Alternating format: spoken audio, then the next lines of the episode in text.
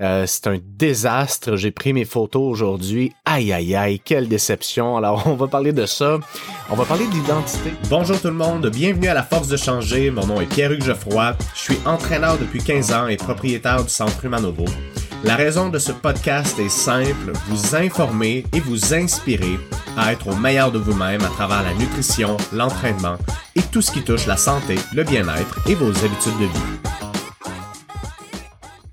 Bonjour tout le monde, bienvenue à la force de changer. J'espère que vous allez bien. On est aujourd'hui lundi le 30 janvier, 16h32, et je reprends de service après euh, un mastermind incroyable. Je reviens du Mexique, j'ai eu la chance de parler avec des coachs de partout euh, autour de la planète, puis on s'est vraiment, euh, ça a été vraiment extraordinaire. J'avais déjà fait un genre d'événement comme ça juste avant la pandémie, c'était au Texas avec un autre mastermind et je dois dire que j'ai particulièrement apprécié celui-ci. Un, la communauté était vraiment hyper chaleureuse, tout le monde s'échangeait des trucs, des astuces, des on pouvait discuter de nos challenges, c'était vraiment un cercle qui était super respectueux. Euh, le, mentor ou le, fondateur du mastermind, Vince Del Monte, c'est un homme extraordinaire qui est hyper, il s'est montré hyper vulnérable puis sensible dans euh, dans les dans différentes partie de, la euh, des, présentations sur trois jours. J'ai eu la chance de souper avec lui, euh, son frère, puis d'autres participants euh, à ma dernière soirée. Je suis vraiment reconnaissant de ça. C'était super. J'ai d'ailleurs quelques petites anecdotes à vous conter par rapport à ça. Donc aujourd'hui, on va parler un petit peu de ça. J'arrive à trois mois suite à la fin de mon année. C'est un désastre. J'ai pris mes photos aujourd'hui. Aïe, aïe, aïe, quelle déception. Alors, on va parler de ça. On va parler de l'identité l'identité. Quelle, euh, quelle façon puissante de voir une transformation et je vais pouvoir euh, en parler en lien avec ce que j'ai vécu au Mexique et comment vous pourriez utiliser cette prise de conscience-là à votre avantage pour votre, euh, votre transformation personnelle. Et quelques petits dessous de ce, ce, sur quoi on travaille en ce moment. Donc, écoutez, au Mexique, c'était vraiment super. Un, c'est le genre d'hôtel que j'aurais jamais réservé personnellement. Tu sais, je trouve que c'était vraiment super luxueux. C'est le, le, GW Marriott à Cancun. J'étais jamais allé à Cancun non plus, qui est comme un mini Mexique. Euh, un mini un mini Miami genre tu t'as pas vraiment l'impression d'être au Mexique quand t'es là-bas. Tu vas au restaurant il y a euh, un saveur qui te donne la table un qui te sert de l'eau l'autre qui te met la napkin sur les cuisses l'autre qui prend euh, ta commande ton breuvage d'apéro. Tu sais c'est vraiment un service qui est bien au-delà de ce que j'avais vécu avant bref. Donc je peux dire avoir vraiment vécu une expérience hôtelière plus haut de gamme personnellement, et c'est mon style de consommateur, j'aurais pas payé la différence pour vivre ça, mais je suis content de l'avoir vécu. Du moins, comme l'événement était là, c'était euh, euh c'était là qu'on devait rester. Donc, euh, euh, écoutez, on, s'en va. comme je vous disais, j'ai eu la chance de souper avec Vince à, deux reprises. Un, on était une table de 12. On s'en va dans un steakhouse qui était sur la rue principale à Cancun, la rue des hôtels, au à Harry's, je crois, si ma mémoire est bonne. Et là, on est euh, pas mal tous des étudiants, si on veut, qui sont autour de lui. Il y a son frère qui est là. Puis là, il dit Hey guys, let's play the roulette russe. Et là, il dit On joue à la roulette russe. Fait qu'il dit on, Tout le monde drop sa carte de crédit au milieu de la table. Quand on arrive pour payer, le serveur les prend, les brasses, les met une à la suite de l'autre sur la table. Celle qui reste dans ses mains, c'est celui qui paye. Et là, tu commences à faire le calcul. Tu fais comme, OK, on est en US, on est 12, à peu près 80, 120 pièces. Là, écoute, tu fais comme, ça peut vraiment scraper ton voyage, ce genre d'affaires-là. Et bref, finalement, il l'a pas fait parce qu'il a bien senti que ça allait scraper le voyage de bain du monde. Mais mais c'est sûr que je vais ressortir à plus petite échelle ce truc-là parce que c'était très drôle. Puis il nous a fait faire, il, nous, il voulait nous le proposer parce que lui, ça y était arrivé dans un mastermind quand il était plus jeune avec des gens qui étaient beaucoup plus fortunés que lui. Puis ça y était arrivé, donc c'est pour ça qu'il était confortable de nous faire. Mais eux, ils sont allés jusqu'au bout, par exemple. Et c'est pour ça qu'il était confortable de nous faire la blague. Donc je suis revenu mardi, euh, mardi soir, euh, je suis atterri vers 11h à Québec, puis je recommençais le lendemain. Puis j'ai jamais eu des vols avec autant de turbulences. Je vous compte ça, n'a aucun rapport avec l'entraînement, la santé et le bien-être, mais je vous jure, là, je me suis retourné puis y a des masques qui sont tombés sur euh, en arrière de moi. C'était assez fréquent. Pour vous dire que j'ai eu pas mal la chienne à mon retour, ça a été une journée de transport de MARDE. Mais bref, on y est arrivé. Euh, quelqu'un m'a demandé, Olivier, si tu m'écoutes, en fait, plus précisément, me demandait parce que j'ai posté sur ma story euh, le premier jour euh, mon déjeuner, puis je suis pas tellement assidu avec mes stories. J'aimerais ça là, vraiment vous faire transposer l'idée que ma vie est extraordinaire, que je me lève le matin avec mon spa, que tout est toujours parfaitement organisé, que je me suis entraîné, après ça j'ai médité, j'ai pris un spa, j'ai relaxé, j'ai fait une petite sieste. Aujourd'hui, j'ai fait 25 retours de bilan, j'ai été en rencontre toute la journée, j'ai été dans le jus, fait que je n'ai pas partagé ma story aujourd'hui.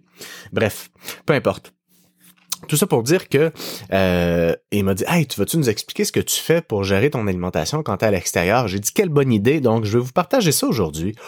Voici ce que je fais quand je suis à l'extérieur. La première journée, j'ai sorti MyFitnessPal.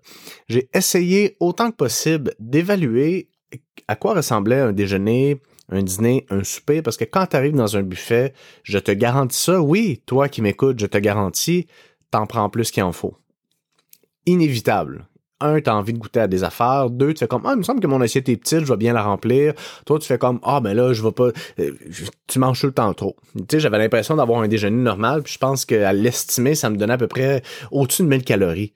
J'étais comme, aïe, aïe, aïe, j'avais pas l'impression que c'était ça. Mais bref, donc, euh, je l'estime la première fois, puis après ça, j'essaie de, m'ajuster à l'œil pour euh, le, reste des euh, le reste des journées. De toute façon, je veux bien qu'on s'entende. Je parle souvent du mesure des calories. Et c'est très drôle parce que si vous écoutez l'épisode 1, le premier épisode, je pense que je parle.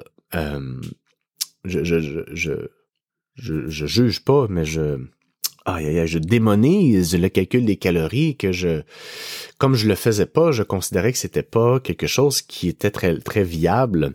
Et donc, bref, tout ça pour dire qu'il y a juste les fous qui changent pas d'idée parce que c'est un outil de coaching qui est extraordinaire et surtout un outil cognitivo-comportemental qui est très, très puissant parce que quand tu prends le temps de mesurer tout ce que tu manges, la seule personne à qui tu es confronté, c'est toi-même.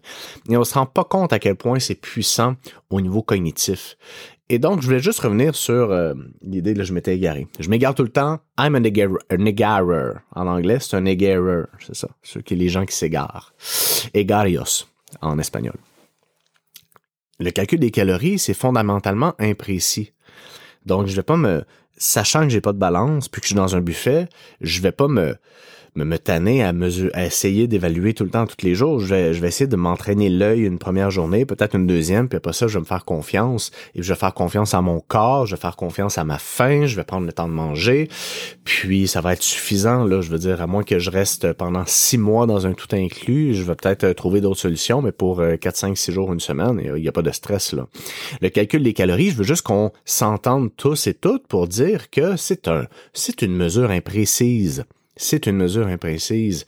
Pourquoi? Parce que parce que, on se rappelle, il y a quatre épisodes où je me suis euh, consciemment forcé pour dire parce que, je vais donc essayer de continuer sur cette lancée. Si, par exemple, je mesure, euh, je sais pas moi, des, euh, du filet de porc, ben, ça se peut que mon porc, il était plus gras ou moins gras que ce qui est dans MyFitnessPal. Puis dans MyFitnessPal, je vais avoir peut-être quatre types de filets de porc qui n'auront pas nécessairement les mêmes proportions. Et ces proportions-là ont été mesurées euh, par, disons, la Banque de données de Santé Canada il y a plusieurs années dans des calorimètres. Donc, est-ce que la donnée a changé? Est-ce que la mesure de la viande que j'ai est vraiment celle que je vais utiliser dans MyFitnessPal? Euh, donc, il y a beaucoup de facteurs. Ça, c'en est un qui vont influencer euh, le calcul des calories. Par contre, plus on s'entraîne à mesurer de façon précise, meilleur on devient. Donc, plus proche on se rapproche de la réalité et moins grande est la marge de manœuvre. Donc, on peut s'ajuster d'une meilleure façon pour prendre des décisions éclairées sur où on veut aller. Sinon, on y va à tâtons et c'est tannant y aller à tâtons parce que quand ça va pas comme on veut, qu'est-ce qu'on change? On cherche des solutions qui nous amènent forcément à agir de façon émotive et non rationnelle par rapport à nos habitudes. Et là, c'était toute une séquence que de vous faire. Hein. On dirait que j'ai lu, mais non, c'était pas improvisé, c'était pas écrit comme ça. Donc voilà, c'était mon retour au Mexique mardi, puis j'oublie tout le temps. J'oublie tout le temps. Faut prendre une journée de vacances, mes courriels. Aïe, aïe, aïe, aïe. Mes courriels, je vais fermer Messenger en même temps, parce que j'ai l'application Messenger. J'oublie tout le temps quand je reviens de vacances. Faut que je prenne une journée off. Je suis arrivé, je me suis couché, il devait être minuit et demi. À 7 heures le lendemain matin, j'avais une rencontre en ligne. J'ai fait une journée, là, mais on dirait que j'ai jamais récupéré de mon retour de, vacances. Puis on a parti la troisième cohorte euh, il y a euh, trois, quatre semaines de ça. Puis ça va tellement bien. Hey, pour de vrai, pour de vrai, c'est incroyable. Encore une fois, là, ça va faire trois cohortes qui vont dans le même sens. Les objectifs sont extraordinaires. Les gens font des prises de conscience transformatrices. Et les amis, je crois vraiment que j'ai mis sur pied un programme qui va transformer la façon dont on transforme nos vies. et que c'est méta. C'est tellement méta. Euh, et euh, c'est ça, donc je suis très occupé en ce moment. En même temps, c'est très, très motivant.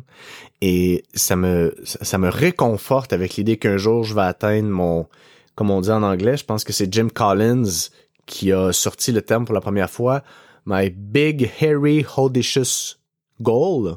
B-A-H-G, hein, mon, gros objectif ambitieux poilu, que 100% des gens qui croisent ma route réussissent à transformer leur vie de façon durable. Et c'est vraiment avec ça en tête que j'aborde le programme 20 Fit. And so far, d'après moi, là, on doit être genre à 92% pour de vrai. Là. On a vraiment un bon taux de succès. Donc voilà, je suis très très fier de ça. Et là, je vois mon coach la semaine prochaine. J'ai dit que euh, lundi, aujourd'hui, j'allais y envoyer un bilan d'où j'en suis. Quel désastre. Aïe, aïe, aïe, aïe, aïe. J'ai... Euh, euh, c'est ça, ça a été, ça a pas été mes meilleurs mois. Je vais vous dire que les trois derniers mois ont été assez difficiles. Quand j'ai terminé, euh, l'idée était que je monte de 100 calories par semaine, donc par jour, à chaque semaine. Donc, je pense que j'ai terminé mon euh, mon, euh, mon parcours l'an dernier. J'étais à 2800 calories. J'ai donc fait une semaine à 2900, 3000, 3100, puis à 3200, comme je vous dis, c'est un c'est un sport amateur à temps partiel que, que de manger 3200 calories par jour. Écoutez, il y a peut-être des trucs que j'ai pas autour de ça. J'ai pas la science infuse. Mais euh, je suis resté à 3200, puis j'ai pris peut-être un 7-8 livres qui semble pas être de la masse musculaire. Là. Si je regarde les photos puis que je suis honnête avec moi, il y a quelque chose que j'ai pas bien fait là-dedans. En même temps, pour moi, ça a été, vous me connaissez, vous connaissez mon parcours puis mon authenticité. C'était le temps des fêtes. Euh, on a eu un 5 à 7 avec Humanovo. Je sais pas ce que j'avais en tête. Le 10 décembre, je recevais tous les membres du centre Nouveau dans un 5 à 7, puis euh, on était au centre de 5 à 7, 7 et demi, puis après ça, on allait souper.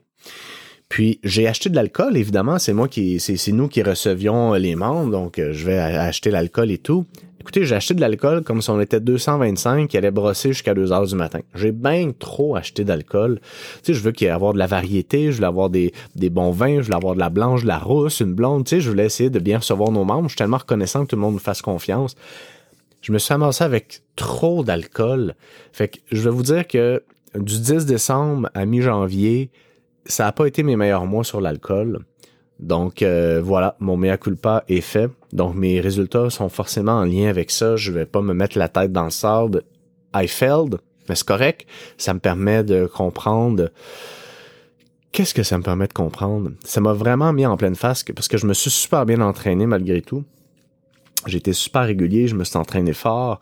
Puis l'alcool nuit à la synthèse des protéines, ça nuit à la capacité de créer de la masse musculaire. Puis le fait que j'ai 3200 calories par jour euh, à manger, on dirait que ça me donnait une raison pour dire "Oh, j'ai de la place pour boire de l'alcool", mais ça allait pas du tout dans le sens que ce, ce que j'essayais de créer.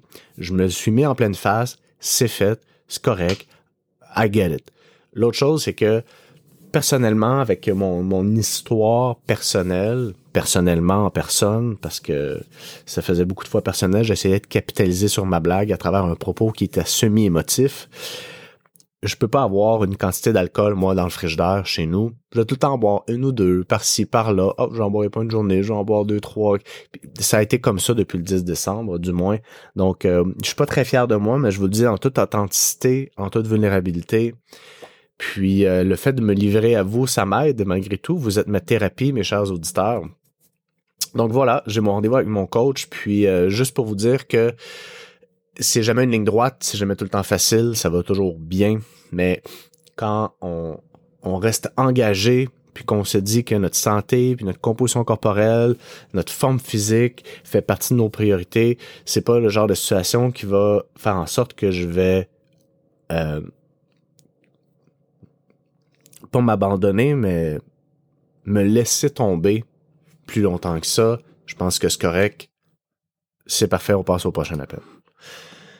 Maintenant, je veux parler de l'identité. L'identité, en fait, une des grosses difficultés que j'ai eues dans ma carrière, c'est de passer de l'identité d'entraîneur personnel à celle de propriétaire d'entreprise. On se rend pas compte à quel point c'est pas la même façon de réfléchir que quand tu te lèves le matin puis ta réflexion c'est quel genre de training je dois faire, comment va sa nutrition, comment font ses résultats, oh, une blessure, qu'est-ce que je vais devoir euh, ajouter comme type de training, puis blablabla, versus, OK, il y a des gens qui rentrent chez nous, on veut garder le niveau de succès élevé, quels sont les processus que je peux mettre en place pour assurer euh, que les clients aient du succès, supporter mon équipe de coach, m'assurer qu'il y a des nouveaux membres qui arrivent, qu'on soit capable de les fidéliser à travers une expérience extraordinaire, qu'on soit capable d'avoir un bon niveau de rétention, que faire de, créer des systèmes de développement des compétences pour nos coachs, d'assurer l'évolution. C'est, c'est vraiment pas le même genre de réflexion.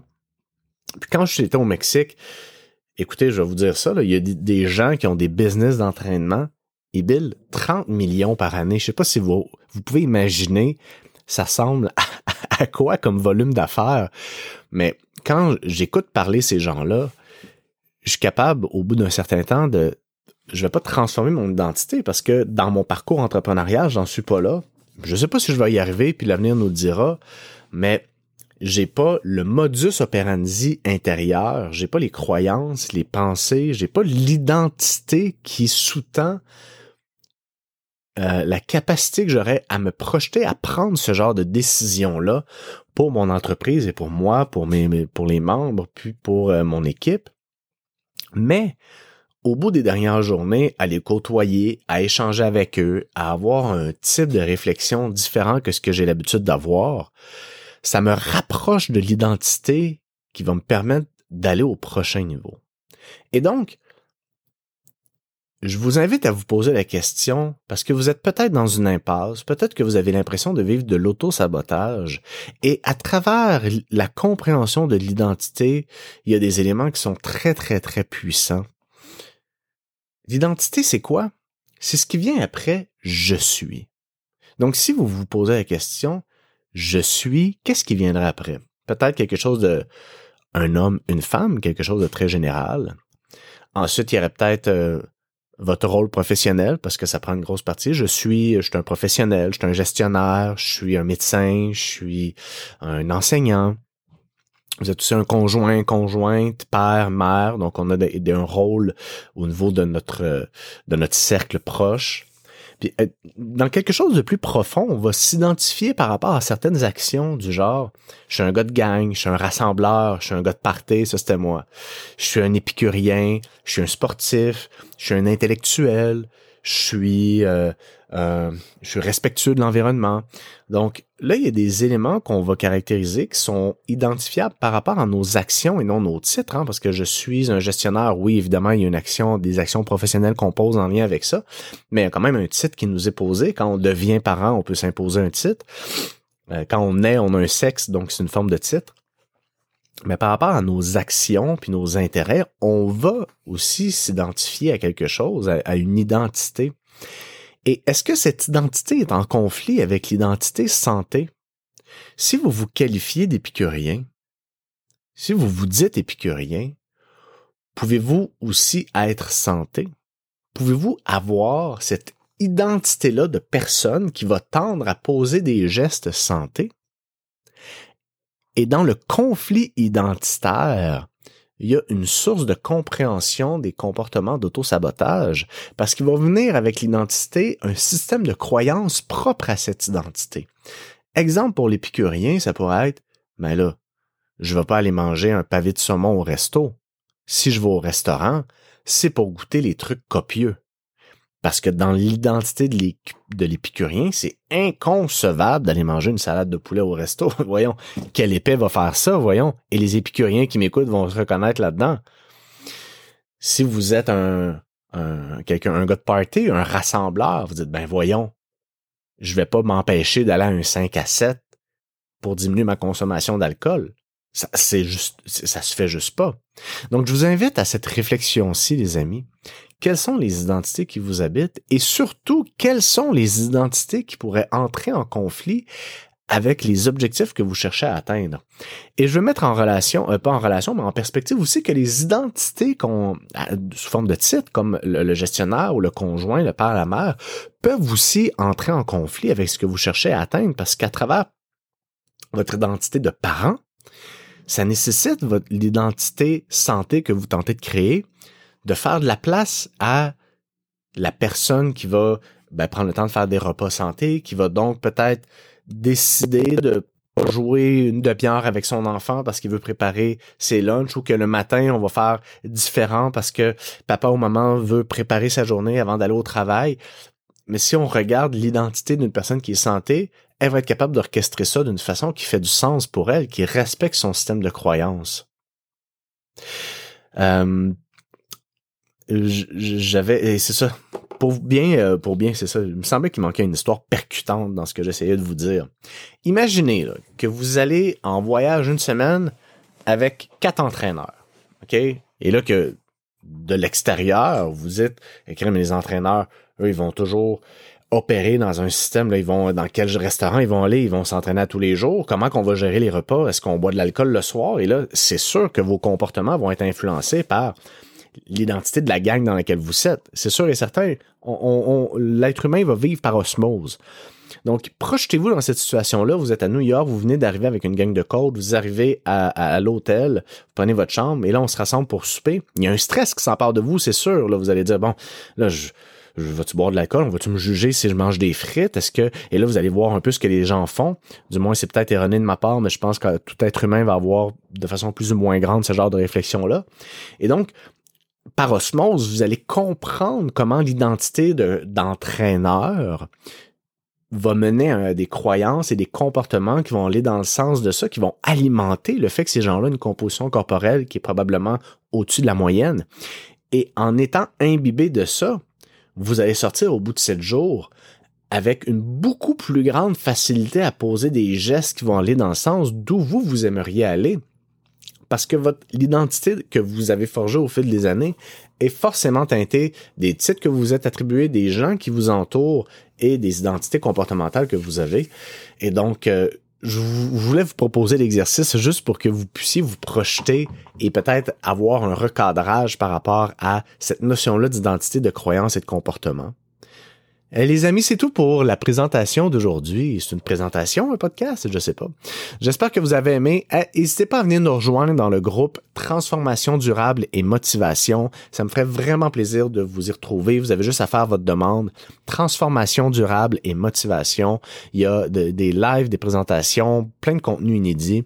Sur ce, les amis, je vous souhaite une excellente fin de journée puis à la prochaine.